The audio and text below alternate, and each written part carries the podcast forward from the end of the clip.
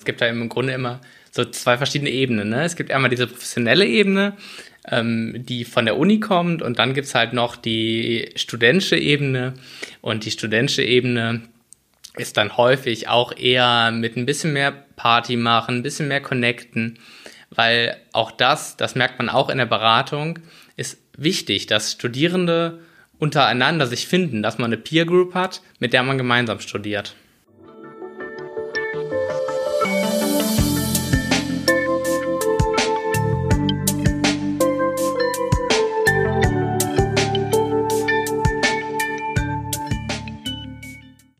Herzlich willkommen hier in der Redaktion und zur Podcastaufnahme von ähm, Unter der Oberfläche. Mein Name ist Alina Komorek, ich bin Lokalredakteurin und ich habe heute zwei Gäste, die sich am besten einfach mal selbst vorstellen. Ja, hallo, mein Name ist Christine Hummel. Ich freue mich, dass wir hier sind.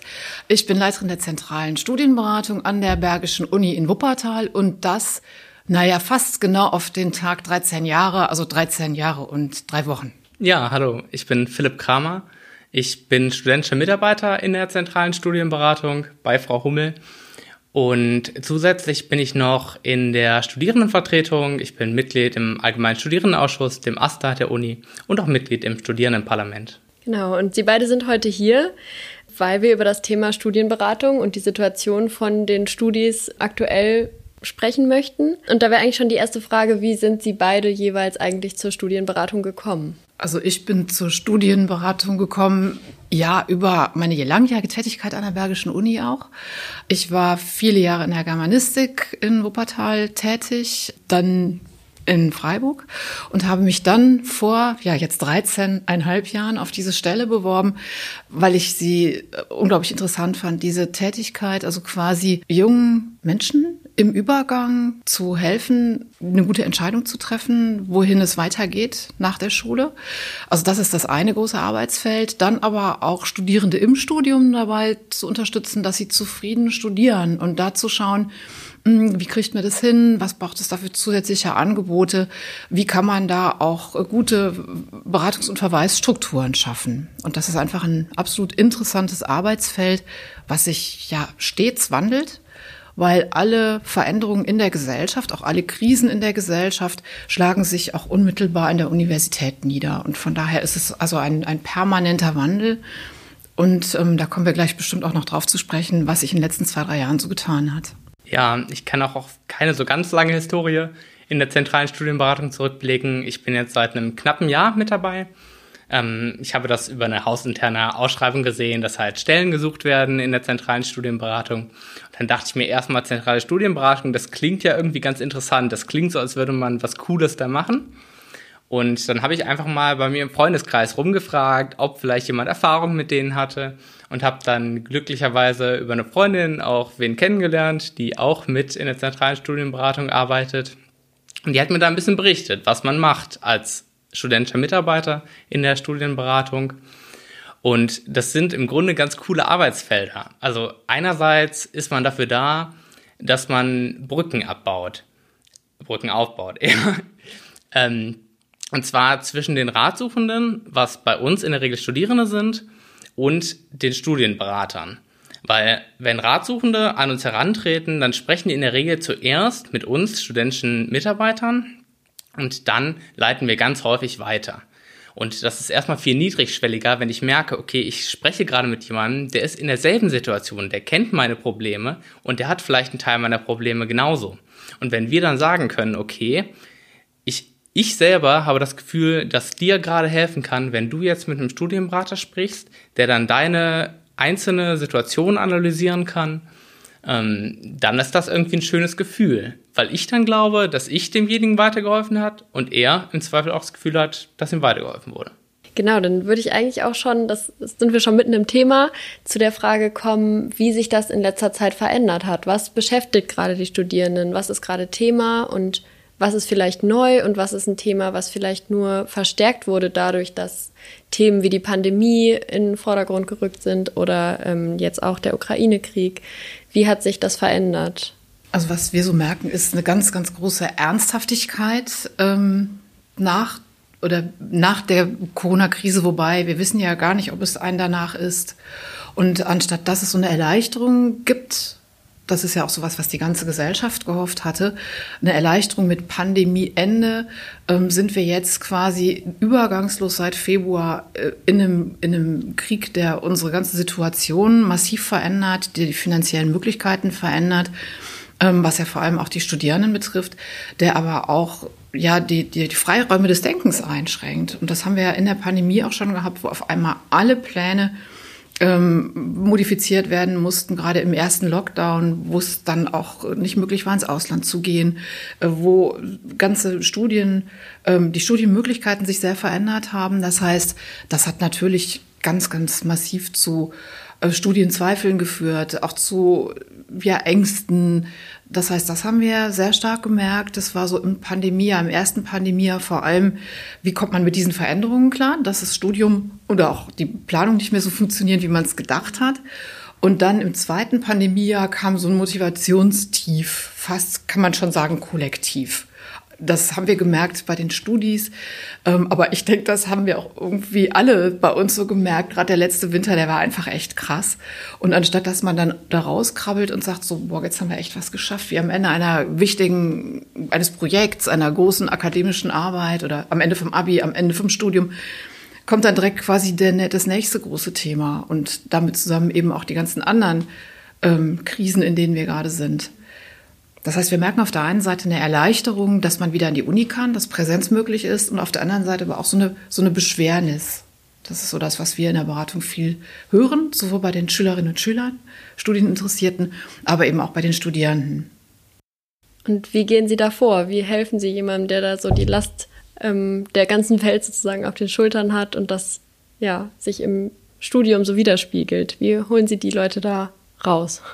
Also wir suchen vor allem dann nach Ressourcen. Also wo sind Ressourcen da? Wo sind, wo ist das, was den, demjenigen oder derjenigen ähm, wirklich Freude macht, wo Quellen sind für Energie, ähm, wo Erfolge aber auch sind im Studium und planen dann oft auch in so sehr kleinen Schritten, wie es wie es weitergeht. Also die nächsten Schritte, dass man nicht sagt, oh, Krieg und Energiekrise und Klimakrise und ähm, sondern dass man wirklich äh, im Nahbereich guckt, wo, wo sind da die Dinge, die man selber auch gut bewältigen kann, wo man selber Energie gewinnt. Ja, und auch letztlich, was, was ist alles möglich? Na, also wir haben es immer wieder erlebt, dass Leute nur zum Einkaufen ähm, in der Zeit ähm, der, der Corona-Pandemie das Haus verlassen haben. Da ist aber viel mehr möglich und auch viel mehr Vernetzung. Da haben wir dann auch sehr eng mit dem AStA zusammengearbeitet und den Fachschaften, weil klar war es erstmal Lockdown und Einsamkeit, aber es gab ja ganz viele Möglichkeiten auch, sich zu vernetzen. Und da hat Social Media sehr geholfen und auch die Kompetenzen, die da sind. Und da gibt es einfach viele Angebote und auch ein großes Netzwerk, gerade auch, jetzt gucke ich mal Richtung Philipp Kramer, auch äh, quasi unter, unter den Studierenden, die man da aktivieren konnte, wo, man, wo wir dann auch darauf hingewiesen haben, wo man da gucken kann. Ja, genau. Also das Spannende ist halt, dass es einerseits gibt es ja diese sehr professionelle Beratung innerhalb der zentralen Studienberatung und dann gibt es ja auch noch Formate von Peerberatung, unter anderem durch den AStA. Also wenn man mit sozialen Problemen oder ähnliches ähm, an den AStA herantritt, dann spricht man auch erstmal mit einem Studi. Wir haben natürlich auch im Hintergrund haben wir eine, haben wir eine professionelle Sozialberatung, aber wir haben auch ein Sozialreferat, was den einzelnen Studierenden dann weiterhelfen kann und das halt auch aus einer individuellen Sicht beantworten kann. Und eingebettet ist AStA oder sind wir auch von der zentralen Studienberatung ja quasi in das ganze Netz der Fachschaften. Das sind die studentischen Vertretungen in den Fächern. Und das fand ich total faszinierend. Ähm, wir haben uns dann auf die Suche gemacht und sind da auch echt fündig geworden, die ganze Zeit, dass auf Instagram zum Beispiel gepostet wurde, äh, was da alles passierte. Bis hin zu ähm, abendlichen Zoom-Meetings mit erstmal Hausarbeitenbesprechungen, Austausch, äh, dann aber auch irgendwie äh, lustigen Bingo-Spielen, die dann irgendwie auch digital stattfanden. Das heißt, also man musste so ein bisschen suchen. Wir haben dann auch irgendwann eine Website gemacht, quasi Campus Leben Digital um da so, so Schlüssel an die Hand zu geben, dass das eben, auch wenn man ganz viel alleine zu Hause am Laptop saß, die anderen ja auch zu Hause am Laptop saßen, ähm, man aber da auch wieder Kontakt aufnehmen konnte und haben dann auch wirklich mit so ganz einfachen Geschichten ähm, Hinweise gegeben. Man kann sich ja auch draußen treffen, spazieren gehen, auch mit Kommilitonen. Ne, und über Hausarbeiten sprechen, anstehende Klausuren sprechen. Ne? Also, dass man auch in Bewegung kommt, rauskommt und nicht nur da an seinen eigenen vier Wänden sitzt. Das war ganz wichtig. Und da war es einfach toll, dass wir diese Beratungsnetzwerke an der Uni haben, auf den ganz unterschiedlichen Ebenen und vor allem auch jetzt mit Blick darauf, wie geht es den Studierenden, ging es, geht es ihnen in der Krise, ähm, dass sie immer wieder auch sehen und spüren, sie sind nicht allein, sie können was wirklich machen, aktiv werden. Also jenseits vom kognitiven Aktivwerden im Studium, wenn man lernt und in Zoom-Sitzungen sitzt und wieder arbeitet. Ne? Man kann in Kontakt kommen und auch was, was erleben. Ja, stark war da auch die Arbeit, die die Fachschaften übernommen haben. Also klassischerweise ist der erste Ansprechpartner, wenn ich an die Uni komme, ist meine Fachschaft. Die holen mich von meiner Einführungsveranstaltung ab, nehmen mich mit, zeigen mir den Campus, zeigen mir, wo was ist und wie ich im Grunde studiere. Und dann wurde das auf einmal ins Digitale übersetzt. Und dann hatten wir da erstmal riesige Probleme und auch viele Fachschaften haben uns als Aster angesprochen, was können wir jetzt tun? Und dann haben wir auch innerhalb der Fachschaften verschiedene Best-Practice-Beispiele rausgesucht mit Sachen, die gut funktioniert haben. Und das waren halt gerade auch so Spielchen, wo man einander bei kennenlernt damit man im Grunde auch seine eigene Studiengruppe findet, mit dem man dasselbe studiert und mit dem man sich auch bei einer Zoom-Sitzung zusammensetzen kann und dann gemeinsam für eine Klausur lernen kann. Und das ist ja auch ein Format, was erst dadurch völlig neu geworden ist. Also ich habe teilweise mit Freunden aus dem Urlaub zusammengelernt auch für diese Klausurphase. Und wir saßen dann alle vor unseren PCs, vor unseren Zoom-Sitzungen, hatten dann unsere Mikros natürlich stumm gestellt. Aber einfach auch, dass man merkt, okay, es gibt noch andere, die haben gerade dasselbe Problem. Und das ist irgendwie echt empowernd, wenn man merkt, dass die dasselbe Problem haben. Die Zweifel und diese Motivationstiefe und vielleicht auch die Prüfungsängste, die sind ja oft eher diffus. Können Sie noch mal zusammenfassen, wie die Beratung eigentlich aufgebaut ist? Also Sie haben das gerade schon angedeutet, Herr Kramer, mit dem ähm, erstmal über die studentischen Mitarbeiter zu gehen und dann weiter zu verteilen. Also Sie vermitteln ja praktisch. Ähm, aber welche Angebote gibt es eigentlich genau und ähm, wel welches Angebot ist für wen geeignet? Da haben wir so eine ganze Palette an Angeboten. Zum einen ähm, haben wir jedes Semester wieder Workshop-Angebote. Sie sprachen gerade davon, ähm, auch wenn man Prüfungsangst hat, wenn man Aufschieberitis hat, also auch merkt, das mache ich jetzt nicht nur einmal, sondern ich mache es öfter und auch so, dass es studienschädlich ist. Das heißt, unser Workshop-Angebot äh, soll da vor allem auch darüber, dass wir es publizieren im Flyer auf der Website, über Insta, in Plakaten, ähm, immer wieder so präsent sein und sagen, ah, da gibt es was, da kann ich mich hinwenden. Das heißt, da können sich Studierende, wenn sie merken, sie haben da, ich sag mal, Aufholbedarf, ne? wir formulieren das auch immer ganz positiv, dann können sie sich da für die Workshops anmelden, dann können sie sich aber auch bei uns in der allgemeinen Beratung melden und da sind wir immer total froh, haben da auch ein enges Netzwerk in die Lehrenden hinein wenn die Studierenden, wenn es irgendwie nicht läuft oder sie auch so diffus, sie sagten eben, äh, diffus sich nicht zufrieden fühlen im Studium, erstmal kommen. Und das ist wirklich tatsächlich so, dass sie dann oft erstmal in die allgemeine Beratung kommen oder unten im Infozentrum bei unseren Studis dann zu uns weitergeleitet werden und dann so, ja, es läuft gerade nicht gut, ich kann nicht mehr äh, gut schlafen, ich äh, habe keinen Bock, mich auf die Klausur vorzubereiten. Also es ist wirklich so sehr unklar, selten, dass jemand kommt, so, tata, ich habe Prüfungsangst oder ich schiebe immer auf. Das ist ja oft so ein Prozess erst einer längeren eines Gesprächs. Ne? So, und das ist ja auch nur dann quasi so das Label, was uns weiterhilft zu gucken, wie kann man da jetzt unterstützen. Ja, und da gibt es dann diverse Strategien, die in dem Workshop erarbeitet werden oder auch in Einzelcoachings. Ne? Das ist also da ganz hilfreich. Ähm, immer wieder, manche sind dann lieber im Gruppensetting, andere im Einzel, ähm, Einzelgespräch, Einzelcoachings.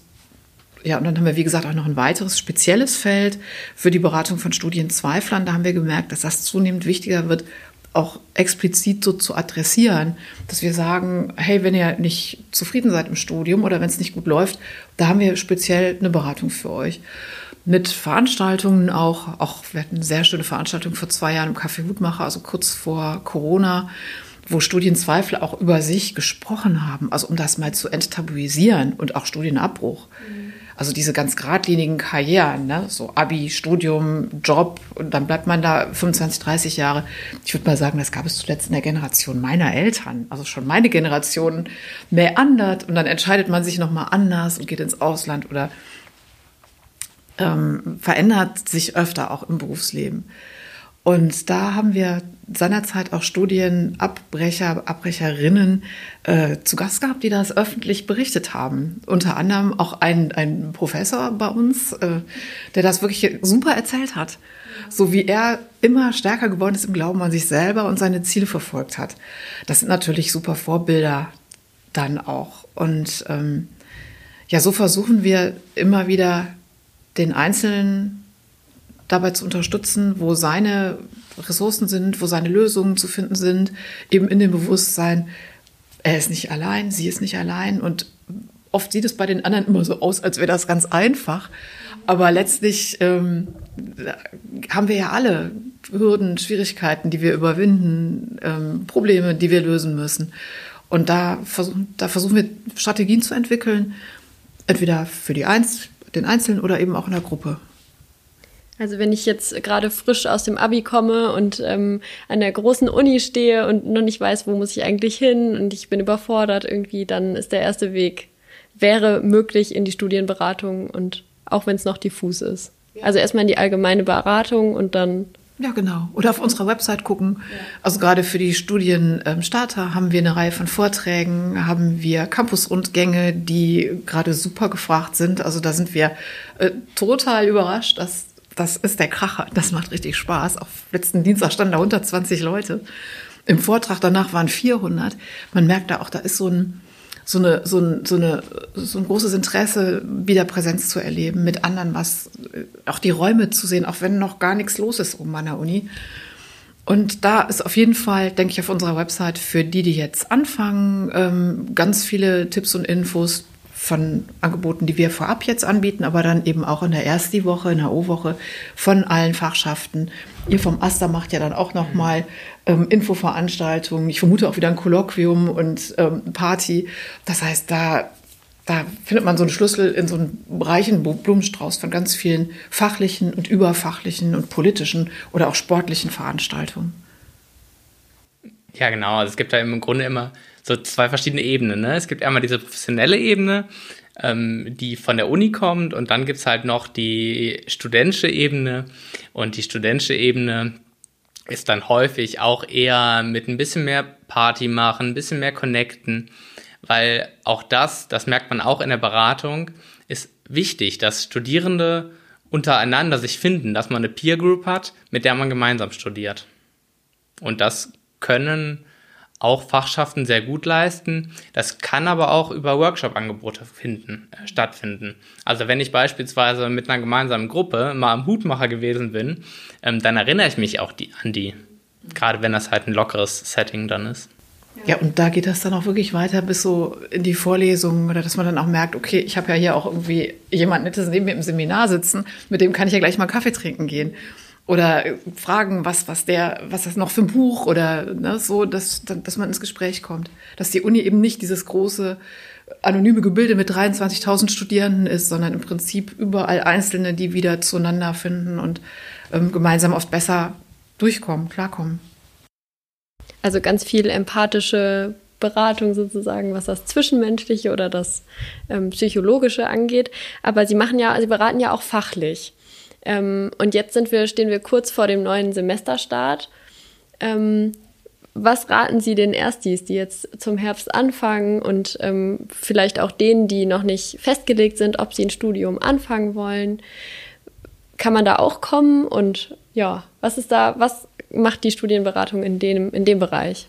Das wäre ja dann quasi so die, so die Entscheidungsberatung, ähm, was, welches Studium passt zu mir. Ich bin neulich von einer äh, Gruppe gefragt worden, das war ganz spannend, von Neuntklässlern. Wir saßen hinterher im Hörsaal bei so einem Rundgang, auch im Campusrundgang, und dann fragte da ähm, ein Neuntklässler, Frau Hummel, welches Studium ist das leichteste? Und das ist genau die Schlüsselfrage dazu, ähm, welches Studienfach passt zu einem mhm. jedem. Das fand ich total super. Das war so eine Steilvorlage, wo ich dachte, ja, yeah, klasse. Also das leichteste Studium für jeden von uns ist das, was uns selber leicht fällt, also das heißt, was wir gut können und vor allem aber auch, wo wir Interesse haben. Na, also das, das Interesse ist der, der Schlüssel, die intrinsische Motivation zu einem Themenfeld, zu einem wissenschaftlichen Feld, zu einem Aufgabenbereich, zu einem Arbeitsfeld zu sagen, ja, in die Richtung soll es gehen. Das kann auch erstmal diffus sein von irgendwas mit Menschen oder irgendwas mit Medien. Ähm, oder aber ähm, mich interessiert äh, nachhaltiges Wirtschaften. Ich habe da irgendwas äh, im Ehrenamt bei Fridays for Future oder wo auch immer gemacht. Also äh, das ist so, das sind so die, die Schlüsselfragen, die wir dann auch haben in der Entscheidungsberatung. Und wenn da erstmal so, so auch wieder nur diffuse Antworten kommen, besteht die Möglichkeit, auch in Entscheidungsworkshops zu gehen. Das macht auch ein ganz erfahrener Studienberater bei uns sehr, sehr gut mit auch ganz tollem Feedback, wo man dann eben wieder in der Gruppe auch arbeitet an der eigenen Entscheidung oder auch erstmal sich, sich nochmal beschäftigt damit, was gibt es denn überhaupt über das, was ich kenne aus der Schule oder aus, aus Praktika. Ne?